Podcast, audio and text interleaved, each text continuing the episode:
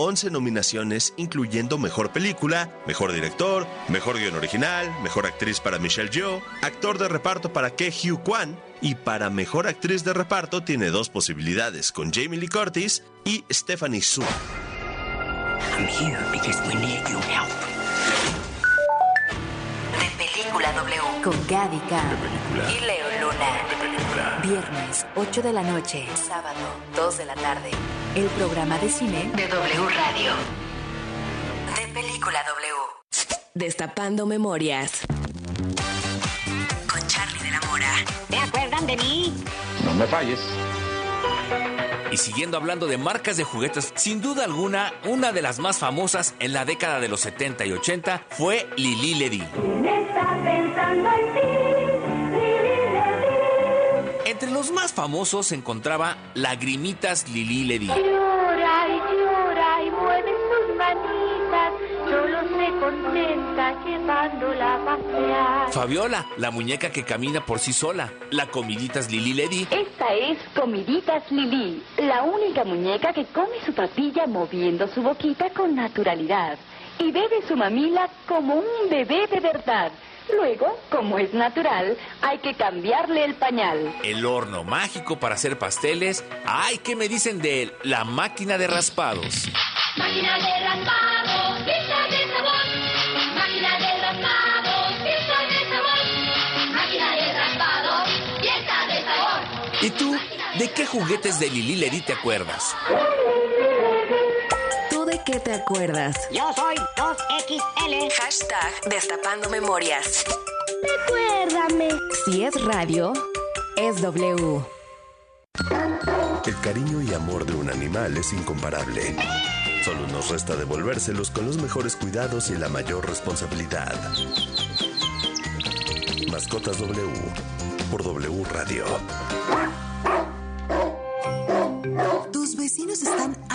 Escuchar que tu perro no para de ladrar y la convivencia está en riesgo?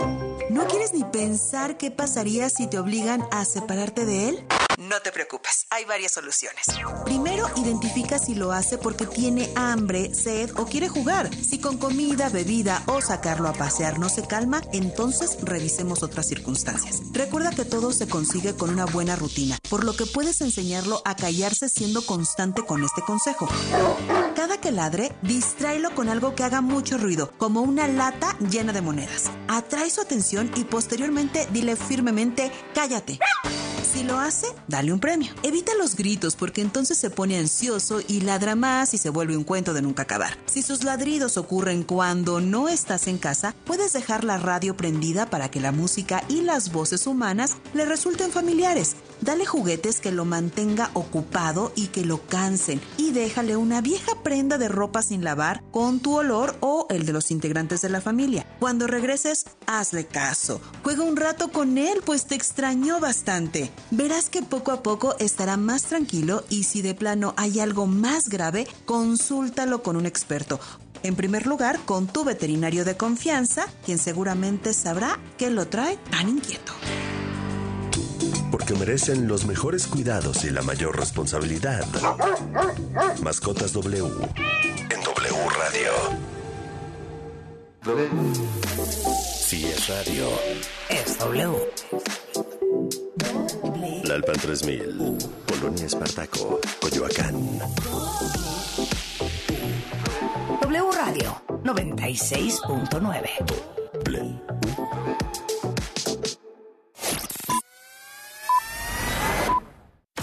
En W Radio. Lo que tienes que saber. Muy buenas noches al sur de la Ciudad de México, 22 grados centígrados. Alejandro Moreno no podrá extender su mandato en el PRI hasta agosto de 2024. El Consejo General del Instituto Nacional Electoral rechazó las modificaciones hechas a los estatutos priistas. El periodo de Alejandro Moreno concluye en 2023, pero su intención era quedarse hasta después de las elecciones presidenciales del próximo año. Petróleos Mexicanos informó la muerte de un trabajador de la refinería de Minatitlán que se encontraba hospitalizado tras el incendio del pasado jueves. Hasta ahora suman tres trabajadores fallecidos y dos más están lesionados. Más de un centenar de académicos firmaron una carta exigiendo la renuncia de la ministra Yasmín Esquivel, quien está acusada de haber plagiado tanto su tesis de licenciatura como de doctorado. En el documento respaldado por investigadores de universidades de México, España, Estados Unidos, Chile e Italia, se considera además que Yasmín Esquivel debe ofrecer una disculpa a la comunidad académica y dejar su cargo por la gravedad de sus acciones.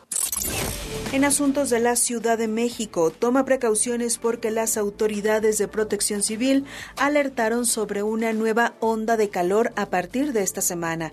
En los próximos días se registrarán temperaturas entre los 28 y 30 grados centígrados, principalmente entre las 2 y las 5 de la tarde. Las alcaldías en las que se sentirá más fuerte esta onda de calor son Azcapotzalco, Benito Juárez, Coyoacán, Cuauhtémoc, Gustavo Amadero, Iztacalco e Iztapalapa. En temas del mundo, Elon Musk recuperó este lunes el título de persona más rica del mundo tras haberlo perdido temporalmente a manos del empresario francés Bernard Arnault.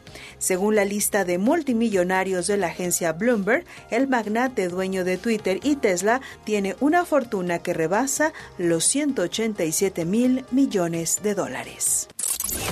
La selección mexicana de básquetbol consiguió clasificar a la Copa del Mundo 2023, que se llevará a cabo en una triple sede, Filipinas, Japón e Indonesia.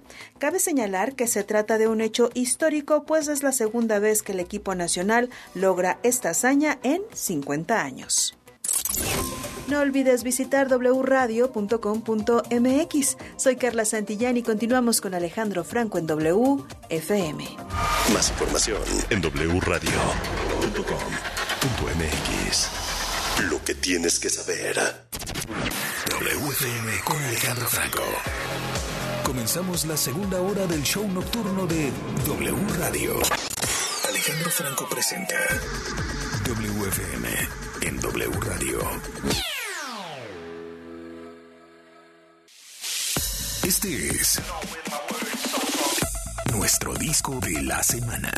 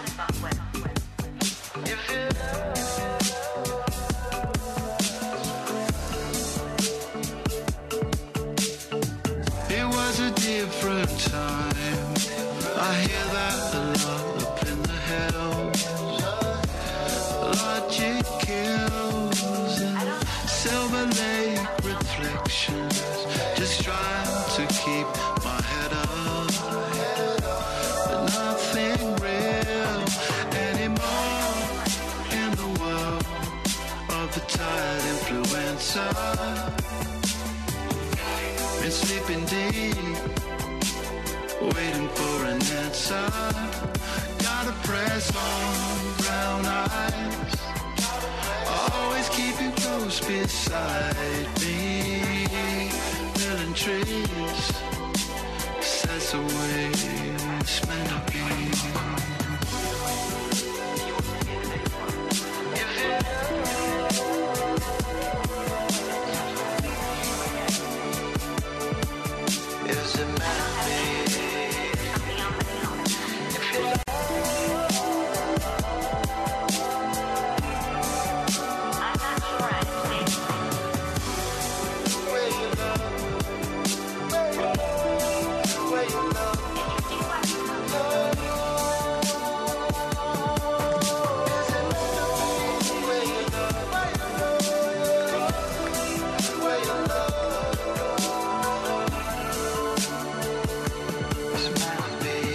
Más del nuevo disco de Gorilas.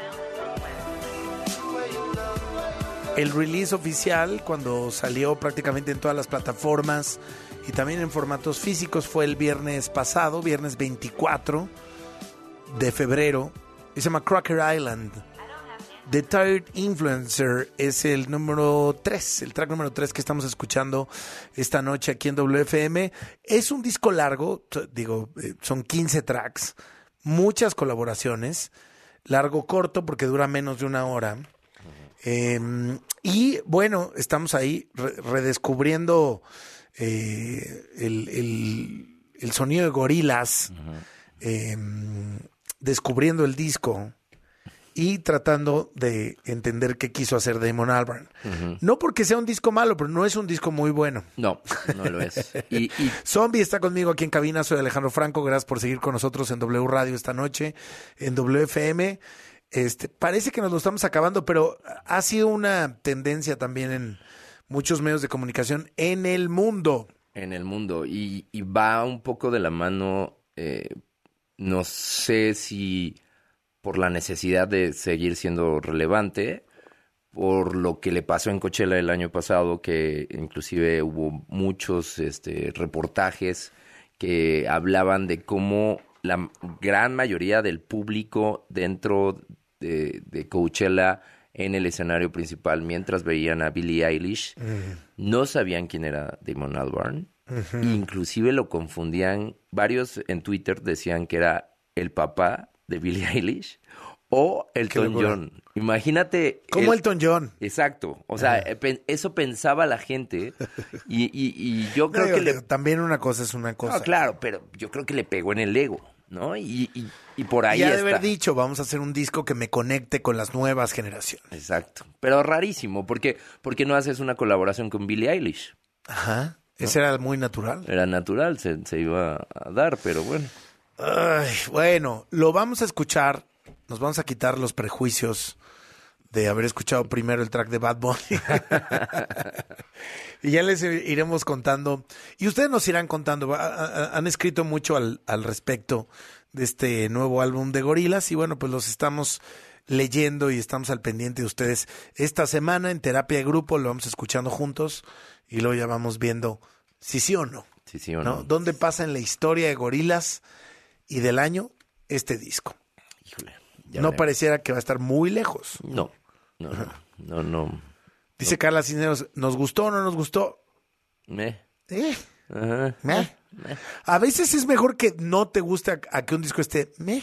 Tuvo unos EPs muy malos, que son los que famosamente él dijo que produjo con iPad.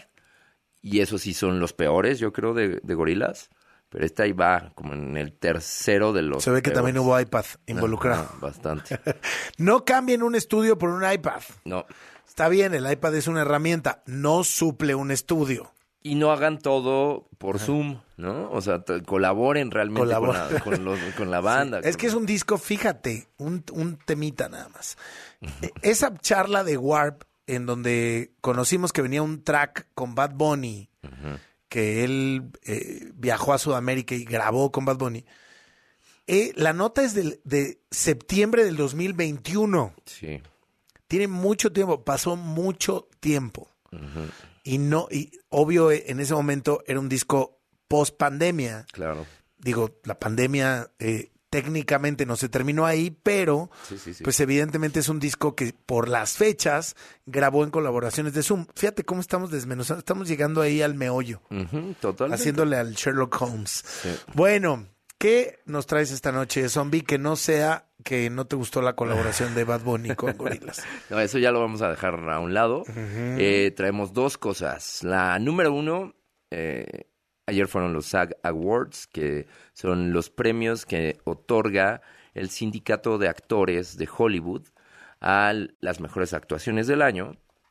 Y un poco para explicar de qué sirve conocer a estos ganadores y los ganadores de cada uno de los sindicatos eh, de la industria de Hollywood, es que esos son el claro reflejo, si ustedes quieren saber quiénes son los más cercanos a ganar el Oscar, son estos ganadores de cada sindicato. En los próximos días van a se- seguir dando eh, ganadores tanto de sindicato de make-up, de eh, visual effects, cinematografía, etc, etc. Entonces, generalmente quienes ganan los premios principales en estos sindicatos terminan ganando el Oscar porque, a diferencia de el Golden Globe, los Golden Globes y los Critics' Choice Awards sí son de la crítica y sí son de los periodistas. En el caso de los Óscares, cada uno de los miembros de los Óscares no son reporteras, no son periodistas, no son críticos, sino sí son la gente que produce las películas. Entonces, ahí te va. Es, e- e- es muy interesante lo que está pasando porque se está medio eh, poniendo el camino para que Everything Everywhere All at Once arrase. sea la gran, gran La ganadora. Gran, gran ganadora. En este caso, ganaron como mejor ensamble o cast en un motion picture. Y, mm, ese fue el premio principal. Ensamble en serie dramática fue para The White Lotus, que amamos. Em, el mejor actor sí se lo ganó Brendan Fraser, que a, a diferencia de los BAFTA, en los BAFTA terminó ganando Austin Butler por Elvis. Mm, Y, Cierto. Y entonces mucha gente decía, bueno, eh, depende de un hilo el Oscar para Brendan Fraser, pero aquí ya lo abrazaron todo el, el sindicato de actores y muy, está muy cantada.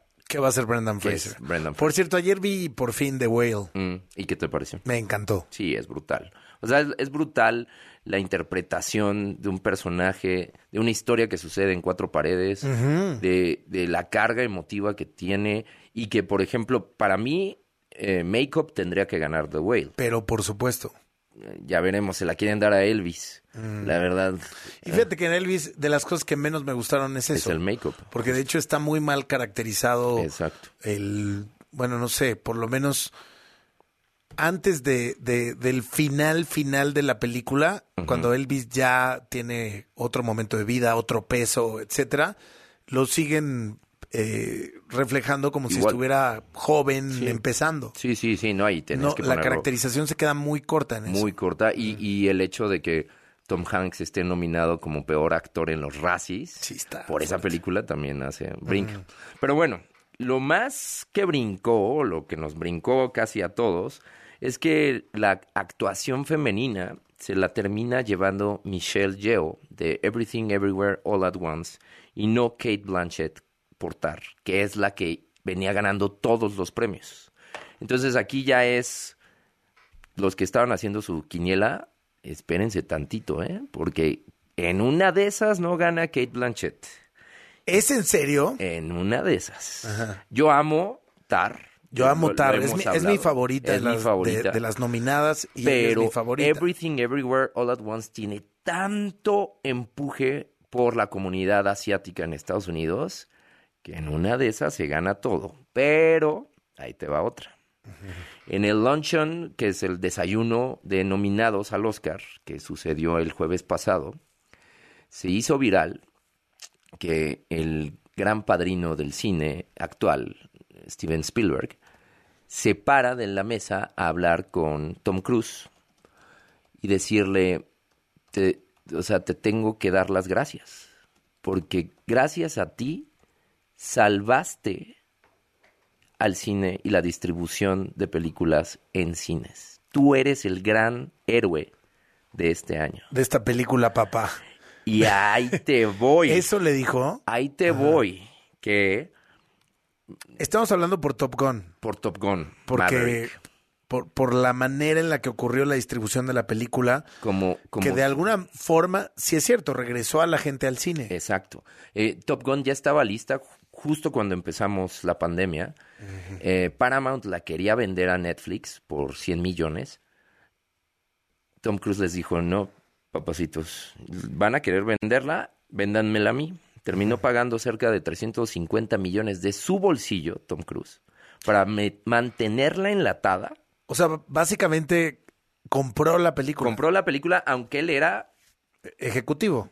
productor ejecutivo y dijo, yo les pago el, el dinero para que me la aguanten y pues nos vamos, Sí, luego me lo devuelven. me lo devuelven en taquilla. pues el, el señor se ganó él solo 1.5 billones de dólares. De lo bien que le fue a Top De lo bien que le fue en Y además Spielberg, en su momento Spielberg, va y lo abraza y le dice, Va, bueno, no sé si lo abrazó, pero sí le no, dijo sí, gracias. sí, no, y es un video que pueden ver en TikTok y todo, y ahí te va. El punto de todo esto es que una gran ente- entrevista que le hacen a Tarantino hace unos meses, le preguntan, oye, ¿tú conoces a Spielberg? ¿Cómo te llevas con él? Y dice, sí, yo lo conozco desde Pulp Fiction, que un día me marca y me dice, vente, vamos a cazar patos. Y en ese entonces, Pulp Fiction era la favorita para ganar el Oscar y todos los premios en todos lados, junto a otra peliculita que se llama Forrest Gump. Ahí nomás. Que él producía, Spielberg Ajá, producía. sí es cierto. Y que era de su apadrinado, el director de Volver al Futuro. Y ahí es cuando dices, mira, yo quiero juntarlos para que eh, mientras cazamos patos, eh, no se enemisten, se vuelvan amigos, porque toda esta este año van a estar en la carrera por mejor película y mejor director para los Óscares. Y ya que estaban tirando unos patos, Tarantino dice, pues se, se asinceró conmigo y me dijo, sinceramente, no vas a ganar mejor película. Órale. Y no vas a ganar mejor director. Pero es tu segunda película y no te vendría mal un hombrecito dorado pequeño eh, por mejor guion. Literalmente diciendo, Spielberg hizo que eso sucediera. ¿Esto lo contó Spielberg? Esto lo contó Tarantino. Tarantino. Tarantino. De que, que su gran oportunidad le han robado varias veces mejor O película. sea, lo que quieres decir es que chance Top Gun da un sorpresón. Si la sorpresa del año pasado fue Coda y no había ganado nada, Nada. Top Gun representa todo lo que Hollywood ama del cine. Te transportó eh, después de la pandemia a otro momento. La gente salía fúrica, el, el eh, boca en boca fue impresionante. La gente iba, abarrotaba el cine, la volvía a ver. Eso es salvar el cine. Y aunque Everything Everywhere All at Once es la que idílicamente por historia y todo debería ganar, en una de esas el- el- le dan todos los premios a Everything Everywhere, excepto mejor película. Órale. Eso puede pasar y ha pasado. Y pudiera ser que mejor película ni Tar ni otra cosa. O sea, básicamente Top Gun, Top Gun Maverick. Que es un peliculón. Es un peliculón. Y que está filmada de una manera extraordinaria porque casi no usa efectos especiales. No, él desarrolló la tecnología que se montaban las cámaras dentro de los jets. Los actores Y tuvieron enseñó que- a actuar a los... eh, a- sí, bueno. a dirigir la cámara a los actores. Sí, Los sí. enseñó a dirigir cámara porque iban ellos con la cámara. Exacto. eh, digamos, si hubo un piloto profesional y ellos iban en el asiento de atrás y sabían exactamente sus cues, cámara, etcétera. Tenían su kit de maquillaje, se, se ha- se hace- hacían los retoques, no. O sea, generó una nueva forma de hacer cine, eh, enganchó audiencias, una película que nadie pensaba que iba a, a ser exitosa porque sinceramente todos decíamos, ay, la segunda de Top Gun, ¿qué, qué- qué importa? Pero bueno, es, ahí se queda, ya veremos qué pasa. Faltan 13 días para eh, los Óscares y pues bueno, todo puede pasar. ¿eh? ¡Auch! Acabas de darle un volteón a, a como varios estábamos viendo la entrega del Oscar. Lo evidente, no, lo no evidente, lo obvio, lo no obvio, etcétera. Pero mira, es, es un gran punto. ¿eh? Sí, no. Y Spielberg, pues no es cualquier. ¿No? Y, y se trata de esto, el cine también se trata de enganchar Ahora, a Spielberg, audiencias. Spielberg está nominado a. Spielberg está nominado a Mejor Película, Mejor Director. O ya se lleva el todo, mejor. Yo no creo, la verdad es un peliculón. Es un peliculón, está hermosa. Es, es una- un poema para su familia y un poema para el cine y, y- y ver a este Spielberg joven sufriendo los embates de qué es ser un judío eh, en un California antijudíos es, es, Sí. es buenísimo. Ya veremos qué pasa. Y bueno, los segundo antes de corte. Oye, nada más una cosa. ¿Babylon está nominada a algo? Babylon está nominada a mejor diseño de producción, Em, ¿No es una película que en otro momento se hubiera ganado muchos Oscars? Siento que le sobra una hora. Ese es el problema. Son tres horas que estás ahí que dices ya. O sea, no es con Damon Alban el problema. No, el problema es es, en con- general. ¿no? es, es mi lunes. es el lunes. Pero no, es que es, un, es una película con demasiada producción, muy cara, eh, grandes- buena, muy buena, buena. grandes Ajá. actuaciones. El Otra película más de Damien Chazelle. ¿no? Sí, y que él, eh, digo, es también es favorito de, de la academia, ¿no? O sea, desde su, desde su primera película. Pero sí creo que no es una película que sea para todos los gustos. No es una peli esperanzadora, porque al contrario, te muestra el dark side de Hollywood. Pero yo creo que hacia el final es una oda al cine. Es una oda al cine, pero también a la Igual- inmundicia del cine. Eh, Totalmente. Y eso, pues, no creo que le encante a la academia. Sí, no es eh, justo de Fabelmans es Es una oda siempre positiva Exacto. hacia el cine. Y si hemos visto los ganadores recientes del, del Oscar, o es algo político o es algo bonito, bonito, bonito. Sí. ¿No? Bueno, está, está buena la, Está buena. la contienda. Y Vamos a ir platicando más al respecto y nos tienes un super notición. Se estrena Mandalorian. Yes. Temporada 3. Vienen cosas impresionantes. Quiere decir que Pedro Pascal sí sobrevivió a los zombies fungi. Sí, sí, sí sobrevivió.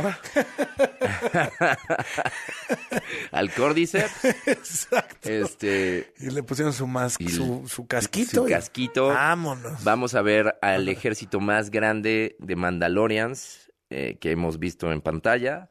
Ya Es- se sabe eso. Ya se sabe eso. Em, vamos a ver al general Thrawn, que es el nuevo gran villano, que se supone que es como el segundo de Darth Vader, y cuando muere Darth Vader, él se queda al mando de, de las fuerzas. Em, vamos, vamos a ver muchas cosas. Vamos- si, si han visto, eh, eh, hay que recordar que Mandalorian sí es una, es lo que salvó a la a Star Wars Sí. de, las fauces del Disney sin que no sabía qué hacer y que esta secuela, estas series de Todo secuela- pudo haber salido muy mal. todo pudo haber salido muy mal de esa última película terrible que todo el mundo aborreció. eh, llega Dave Filoni a decir, ¿saben qué? Yo tengo todas las historias de Lucas y cómo tenía que continuar todas las historias. Porque aquí él, él fue el director de Clone Wars y a la vez de Rebels, que es otra animación. Y él tenía los cuadernitos correctos. Él sí sabe toda la historia. Entonces, Y que además algo que, que a mí me gustó mucho Mandalorian, que creo que eso fue lo que cautivó a los fans de Star Wars, em, que me incluyo, es que parecía que era una beta totalmente separada de Exacto. la original. Ya luego vimos pues que sí, sí, sí está tejido. sí está tejido, Pero, pero... es una beta eh, que, que vive y, y que ha crecido y ha evolucionado por aparte. Y eso lo hizo muy interesante. Muy interesante. Y a Grogu lo están volviendo un personaje. ¿Te refieres a Baby Yoda? Baby Yoda, no le digan Baby Yoda, es Grogu. Pero eh, eh, Grogu se convierte en un personaje muy importante Para esta nueva temporada. para no solo esta nueva temporada, para el futuro de Star Wars, porque ya lo ha dicho John Favreau, él va a ser el nuevo tipo de Jedi. Ya no existen los Jedi. Claro. Porque después de esa... Ahí viene el nuevo tipo de Jedi. eh, que es este, este personaje que Sí. si lo ves, tiene 50 años. y Jedi Baby bebé. Yoda. Ajá, y es no, un bebé. No le digan No Baby le digan Baby Yoda. Ajá. Pero él puede ser el futuro post la última película de Star Wars, post episodio 9. Órale. Está bueno, ¿eh? Está bueno. Bueno, no le decimos Baby Yoda, no se llama Baby Yoda. Es como si me dijeran Baby Zombie. No El está padre. Pero ¿por qué tú no tienes 50 años y, te, te llevamos Me una siento- carreola? Me siento como tal. La carreola sí lo he tenido que sacar de algunos lugares. Muy parecido. Oye, Con chupón. ¿qué caso el de, digo, ya nos tenemos que ir a corte, pero nada más un comentario. ¿Qué caso el de, el de Pedro Pascal, no? Impresionante. O sea, después de los 40, porque ahorita tiene 47, Ujú. Game of Thrones, un papel inolvidable, que es el que lo lanza, pero cortito. brutal. Es Mandalorian y ahora es The Last of Us. Además de todo lo que ha hecho. Y le quieren dar mega contrato para el universo de Marvel. Amigas, amigos, no se desesperen. Después de los 40 hay luz. Se puede ganar unos Óscares. Vámonos. Ser protagonistas de series. O sea, Sí, está sí. todo bien. Sí, sí, sí. Vamos a un corte y regresamos. Vale. Te, te tocará hablar de Fórmula 1 si te quedas. Órale. Y no te vas en tu carreola voladora. corte y regresamos. WFM con Alejandro Franco. Regresamos. W. Escuchas W Radio. Si es radio, es W. Escuchas W Radio. Una estación de Radiopolis. W Radio. Do, Si es radio. Es W. Este domingo haremos unas cuantas llaves con las luchadoras. Haremos Amapola y Tiffany. Te hicieron. Conmemoramos el Día Internacional de la Mujer. Nos acompañan Irene Moreno y Tere Aviña para hablar sobre la dignificación de la mujer madura. Cantaremos con Kika Edgar Somos sus amigos Fernanda Tapia. y Sergio Bonilla. Los esperamos en la hora nacional. Esta es una producción de RTC de la Secretaría de Gobernación. Gobierno de México. Oigan, ya sé a dónde era este fin. Mi hermano visitó el Museo Banco de México y regresó encantado. Sí, he visto algunas fotos. El edificio está increíble. ¿Museo? ¿Están seguros? Es que no es cualquier museo. El Banco Central literalmente abrió sus puertas. Conoceríamos algo de sus funciones, su historia y hasta entraríamos a su bóveda. ¿Te dejan entrar a la bóveda? Ya me empieza a gustar la idea. Va, reservaré boletos. Museo Banco de México. Entrada gratuita. Planea tu visita en museobancodemexico.mx. La información que generamos minuto a minuto al aire en W Radio. Se complementa y expande en nuestro sitio oficial. Entra a wradio.com.mx, Para consultar los titulares más trascendentes del día, nuestra parrilla de programación, los podcasts extraídos de todos nuestros espacios, las mejores promociones y, por supuesto, nuestra programación en vivo y en directo. sin interrupciones. wradio.com.mx. Si es digital. Es W. Lucero y Mijares nuevamente juntos. Si lo que sientas, haz lo que piensas. Nueva fecha, 26 de marzo, Auditorio Nacional. Adquiere tus boletos en el sistema Ticketmaster y mantente pendiente de la programación en vivo de W Radio. Para saber si Lucero y Mijares, hasta que se nos hizo, 26 de marzo.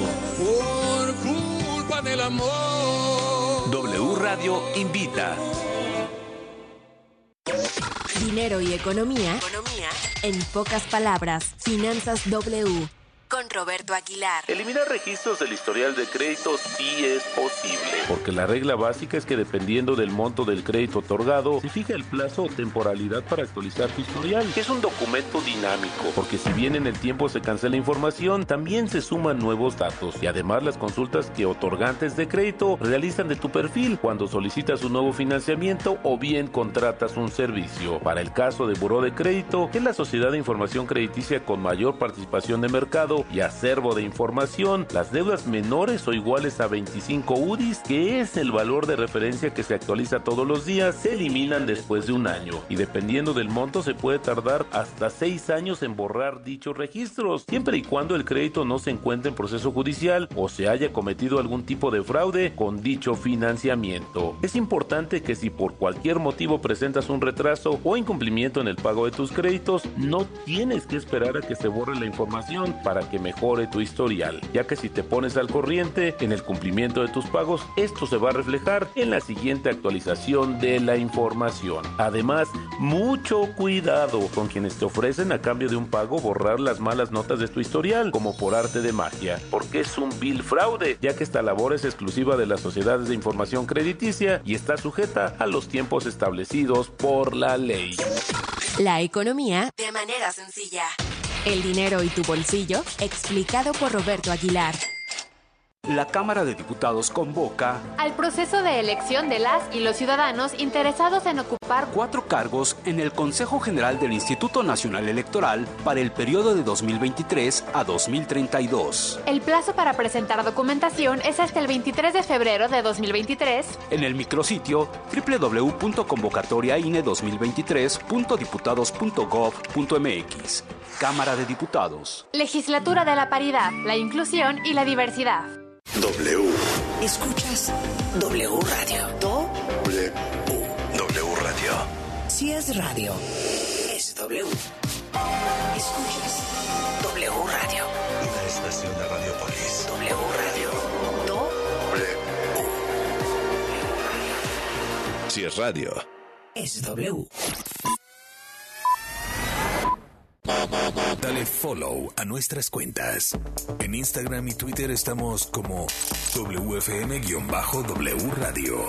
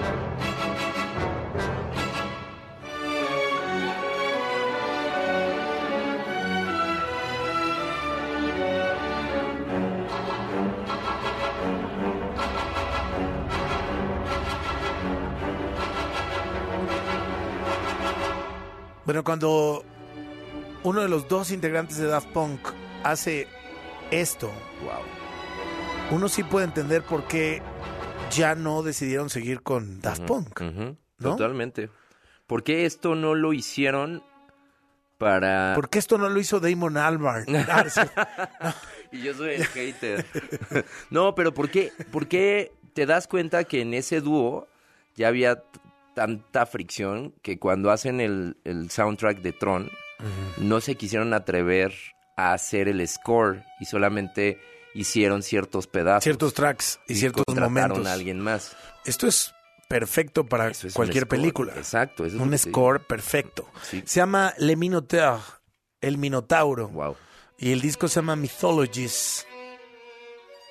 Es una joya. Una joya. A ver, súbele por favor, Mike.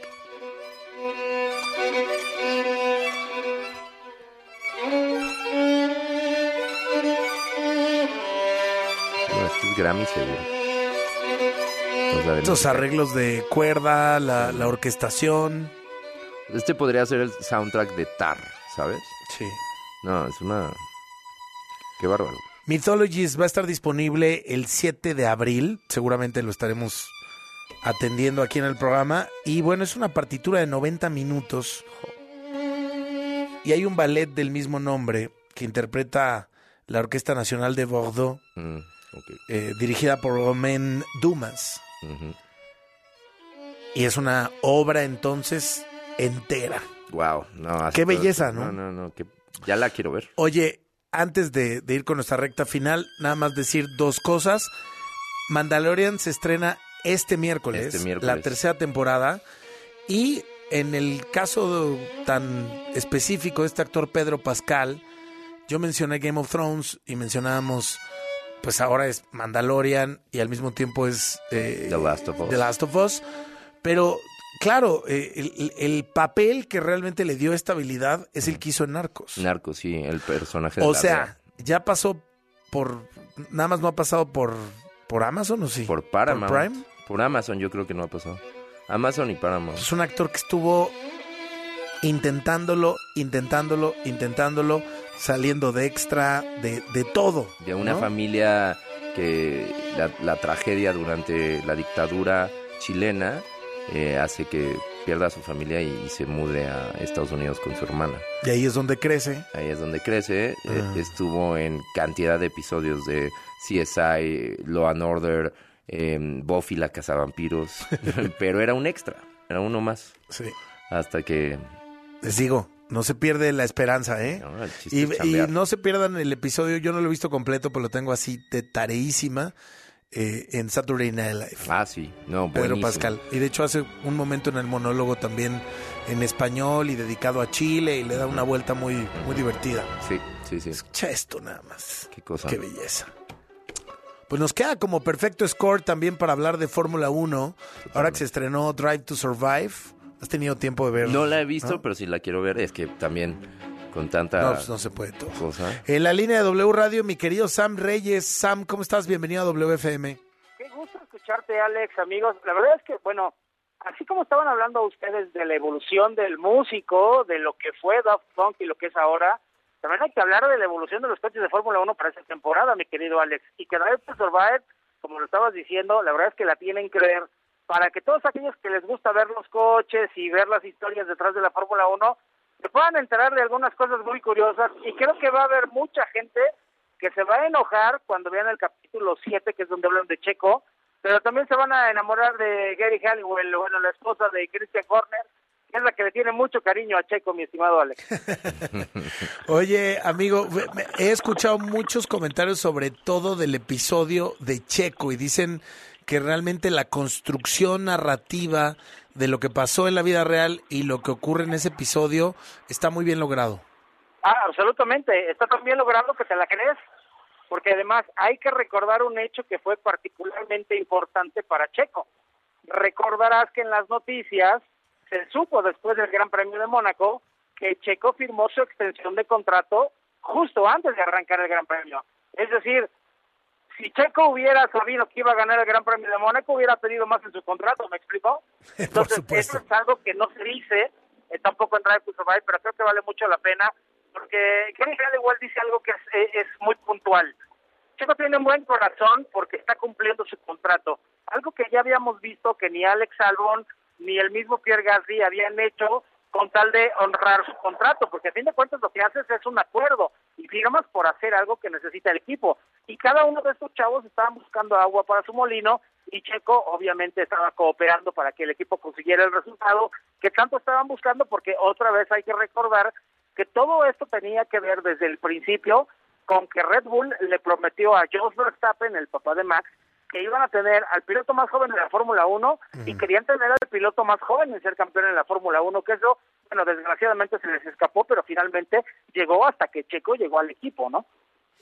Oye, Sam, eh, gran fin de semana el de estas prácticas para Checo, con, con toda la responsabilidad que hay que tener a partir de cómo ocurre un deporte como este.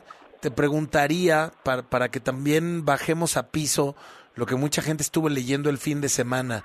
Checo, el más rápido, ahí están, eh, leímos incluso quejas de Luis Hamilton diciendo, pensábamos que estábamos en otro lugar, hay que escalar una montaña, así dice Luis Hamilton, Eh, empezamos a especular, eh, lo platicamos en el Gran Premio W hace exactamente una semana con, con la leyenda Marco Tolama, contigo, con, con todo nuestro equipo, y decíamos, realmente ni siquiera en las prácticas. Eh, este, este fin de semana realmente, eh, en cuanto empiece la Fórmula 1 en tres días, siete horas y 43 minutos desde este momento que estamos transmitiendo en vivo, nos vamos realmente a enterar de cómo vienen los equipos. ¿Cómo hay que tomar este asunto de que Checo fue el más veloz?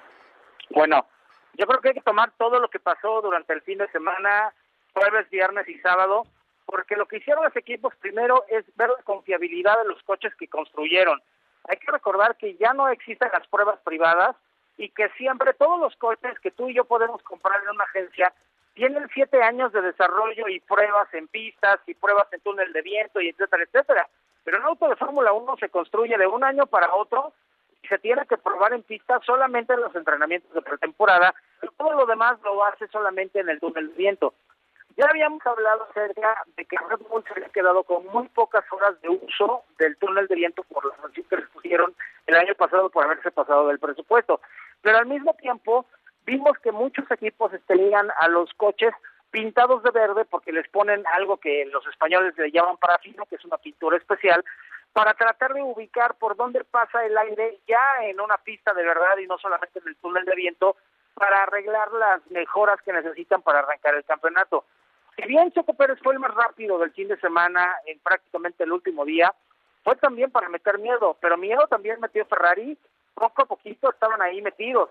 Los españoles se vuelven locos con Fernando Alonso porque en la primera tanda estuvo adelante en los tiempos, pero cuando haces un comparativo contra el año pasado, realmente se ha recuperado muy poco tiempo con respecto a los mismos entrenamientos de la temporada anterior, y es aquí donde tendríamos que ver más que nada quién fue el más rápido, quién fue el más confiable, el que menos se paró a reparar cosas en los en, en- en la- en los pits porque ahí es donde viene también la confiabilidad que se estaba esperando, por ejemplo, de Red Bull y del Ferrari, y algo por lo que también tuvieron que trabajar muchísimo en el, en el escritorio y también en el pit de Mercedes, porque tuvieron algunas fallas que no esperaban. Lo bonito es que tú y yo sabemos que el Mercedes ha simulado tantas veces tantas cosas que no me la creo.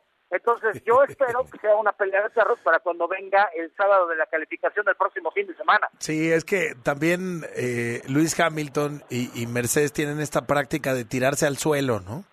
Exacto. Para que no se esté esperando algo de ellos y realmente traen eh, un, un- un mejor auto que, que el que a veces se plantea. Sam, efectivamente, tres días y estamos ahí. Eh, es un regreso muy esperado porque nunca antes yo creo que la audiencia de la Fórmula 1 había sido tan larga, tan diversa, eh, tan incluyente, tan de tantas generaciones, eh, tan universal, porque realmente se volvió un fenómeno en muchas partes del mundo, donde era conocida, pero no era necesariamente un deporte referente. Y lo que se ha construido en los últimos años, creo que realmente lo vamos a ver reflejado en esta temporada. Yo creo que sí, porque además eh, creo que son tiempos completamente diferentes a los que existieron cuando Bernie Eccleston se hizo dueño de la Fórmula 1. El inglés lo que buscaba era venderle a los que ya trabajaban, era venderle a la gente mayor de 30, 40 años. Pero la verdad es que los tiempos han cambiado. Ahora ya hay mucho millennial que está trabajando y que está generando dinero y por lo tanto se convierten en consumidores. Ahora hay mucha gente que desde los 20 años empiezan a pagar por consumir productos de televisión como Fórmula 1 TV o pagar televisión por cable o comprar productos de la máxima categoría, eh, tomando en consideración que ya están pagando un servicio de streaming para ver la serie de la Fórmula 1, por ejemplo, y que eso te va a llevar inherentemente a pegarte a un deporte que ha crecido, como bien lo dices, en adeptos y que hay un gran número de generaciones que se están pegando a la máxima categoría y ya ni decir de los países donde está corriendo. Ahora, hay que recordar que viéndolo desde el punto de vista más gringo posible, están dando mucho espectáculo para la Unión Americana, que es realmente donde quieren vender y es donde quieren pegarle, por decirlo menos, a la IndyCar de, de Roger Penske. Y si le pegan a la categoría que tiene las 500 millas de Indianápolis, van a seguir buscando el espectáculo para vendérselo al mercado estadounidense, que creo que es válido por el lado del negocio, aunque Pero puede perder mucho, ¿no? Absolutamente, yo creo que va a ser una gran pelea que se va a librar entre la gran tradición de las 500 millas y la IndyCar en Estados Unidos y una categoría que viene de Europa y hay que recordar que Europa y Estados Unidos pues tienen un automovilismo diferente y una afición completamente diferente, aunque yo sí creo que hay mercado para cualquiera de las dos en cualquier parte del mundo, eso sí. Sí, yo creo que bien llevados se van a complementar, pero en ciertas decisiones ejecutivas va a ser otra pelea de perros. Es esa muy dura a nivel estrategias de negocios. Recordemos las cosas que también vendrán en algún momento en Estados Unidos. Se, se ha hablado mucho y lo hemos platicado en el programa de, de que todavía, además de Miami, de Austin y de Las Vegas, pudiera sumarse Nueva York en algún momento en otras temporadas. Regresa Ford a la Fórmula 1, regresa con el equipo campeón. Es decir, vamos a ver un montón de decisiones que ya están tomadas y que van a irse sumando a lo largo de los siguientes meses, no para esta, sino para los cinco años por venir. Exactamente, y sabes que hay una situación muy particular que creo que no debemos dejar de lado. El equipo de Andretti está buscando meterse a la. Fórmula 1. Pero aquí hay algo que creo que la gente tiene que saber porque es importantísimo. Cuando Andretti se metió a la Fórmula E, se metió a competir por el campeonato. No llegó a hacer bola, no llegó como Haas a la Fórmula 1 para Hasta ver qué podían atrás. hacer. Llegó a meterse adelante y está compitiendo adelante. Cuando se metieron a Stream E, hizo exactamente lo mismo. Y ahora los equipos habían tratado de imponer una, un, un muro para evitar que las nuevas que la categoría tuviera nuevas escuderías y habían puesto un tope de 200 millones de dólares. Ahora los equipos quieren que si Andretti quiere entrar, por cierto, entraría con General Motors y tomando en consideración a su marca Cadillac, estaría entrando a la Fórmula 1 que es muy europea, con una, con una marca muy americana y no lo quieren. Y ahora quieren que en lugar de 200 millones pague 600 millones de dólares si Qué quiere entrar a la Fórmula 1. Qué Pero locura. habrá que ver, porque Pero- dos equipos que se quieren vender, como el Alfa Tauri y el equipo Williams. Entonces, posiblemente no pague por un espacio, pero sí compre un equipo y eso cambiaría completamente las cosas en la competencia. Vamos a ver cómo, cómo se, se va desenvolviendo esa historia. Eh, zombie, no sé eh, si quieres comentar algo. Viene próximamente una película donde está Brad Pitt.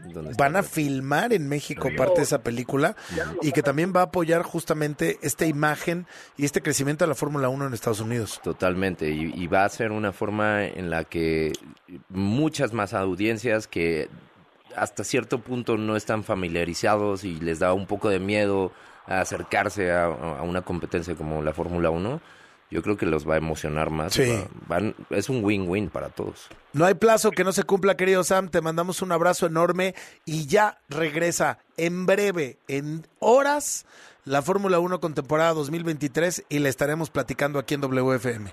Así es, mi Alex. Te mando un abrazo, zombie, y a ti también, Alex. Nos vemos el próximo lunes porque va a estar bien calentita la primera fecha. Gracias, Sam. Sam Reyes en WFM. Gracias, querido amigo Zombie. Muchas gracias. Gracias, Denise Noriega, también por ese inicio del programa. Ahí estás otra vez, dilo. Gracias, buenas noches. Gracias, Carla. Gracias, Mike, y a todos los que hacen posible este espacio. Soy Alejandro Franco. Muy buenas noches. WFM con Alejandro Franco.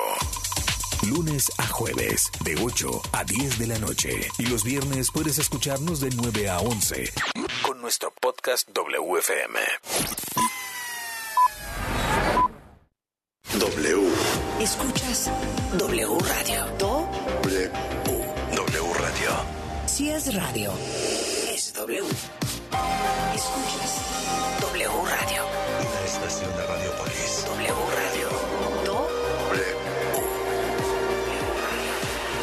Si es radio. Es W. ¿Así que no has bajado la aplicación de W Deportes? Entonces déjame decirte que te estás perdiendo de La información más importante del mundo deportivo. Nacional e internacional, seleccionada especialmente para ti. Directamente desde nuestra redacción, las noticias de última hora, conectadas a través de nuestro Twitter, un despertador que se activa directamente con nuestra transmisión en vivo, un temporizador para apagar la aplicación en el tiempo que tú elijas, una grabadora de voz para poder enviar mensajes a tus contactos sin importar en qué aplicación están. vías de comunicación directa con nosotros. Con un toque puedes llamar directamente a cabina, escribirnos un correo, enviarnos un mensaje de voz o chatear a través de nuestro WhatsApp. Pero sobre todo puedes escuchar nuestra programación en vivo. Y por supuesto, la emoción en vivo y en directo de la transmisión de nuestros partidos en exclusiva. Gratis, sin registro previo. W Deportes. Somos la voz del deporte. El deporte salta de la cancha y conquista todo.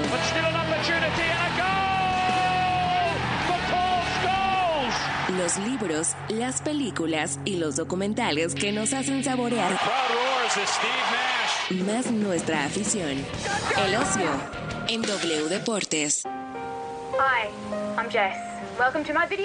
En 1999, Jesse Martin, a sus 16 años, se convirtió en la persona más joven en circunnavegar el planeta sin paradas y sin asistencia.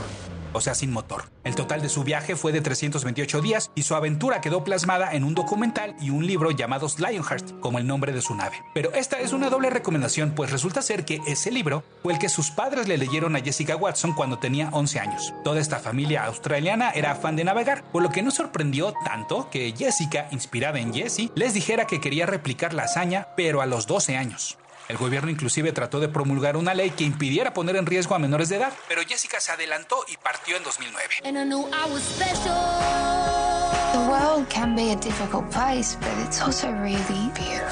Ahora su viaje está ficcionalizado en la película Espíritu Libre, disponible en Netflix, donde Tegan Croft, quien hace a Raven en la serie de superhéroes Titans, interpreta a Jessica y Anna Paquin a su madre. Como es de esperarse, los eventos se acomodan para hacer más dramática su odisea, pero no por ello se sienten exagerados al compararlos con los eventos reales. Por ejemplo, imaginen estar en dichas circunstancias y que llegues a un punto en el cual su yate, de nombre Pink, simplemente no se mueve porque no hay ni olas ni viento y así quedarse varios días. True Spirit, su nombre en inglés, es una cinta ligerita en su realización, pero poderosa en su mensaje e inspiración. Para W Deportes, yo soy Héctor Padilla Pada. Los libros, las películas y los documentales que nos hacen saborear más nuestra afición. El ocio en W Deportes.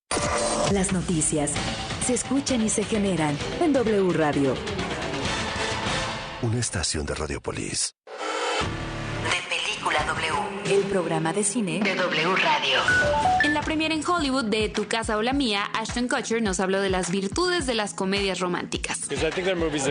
Creo que este es el tipo de películas que la gente ama. Todos tenemos que tomarnos un descanso del mundo a veces. Y eso es exactamente lo que nos da una comedia romántica. There's so much depressing news. There's so much like happening in the world that you can go to bed every night and like Hay tantas noticias deprimentes y cosas que suceden en el mundo que te puedes ir a la cama contando las cosas que están mal. Rom-coms have a tendency to make you count the things that are right. Las comedias románticas te ponen a contar las cosas que están bien. De Película W. Con Gaby Khan y Leo Luna. Viernes, 8 de la noche. Sábado, 2 de la tarde. El programa de cine de W Radio. De Película W. Molotov hará estallar el Foro Sol. sabrosito. Con el cierre de su gira Estalla Molotov. 12 de mayo. Adquiere tus boletos en el sistema Ticketmaster. O escuchando la programación en vivo de W Radio. Molotov y el cierre de su gira Estalla Molotov. W Radio invita.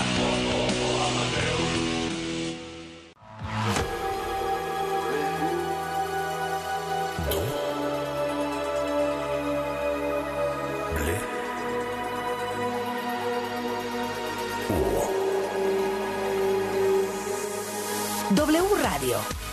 96.9. Lalpan 3000, Colonia Espartaco, Coyoacán. Ciudad de México.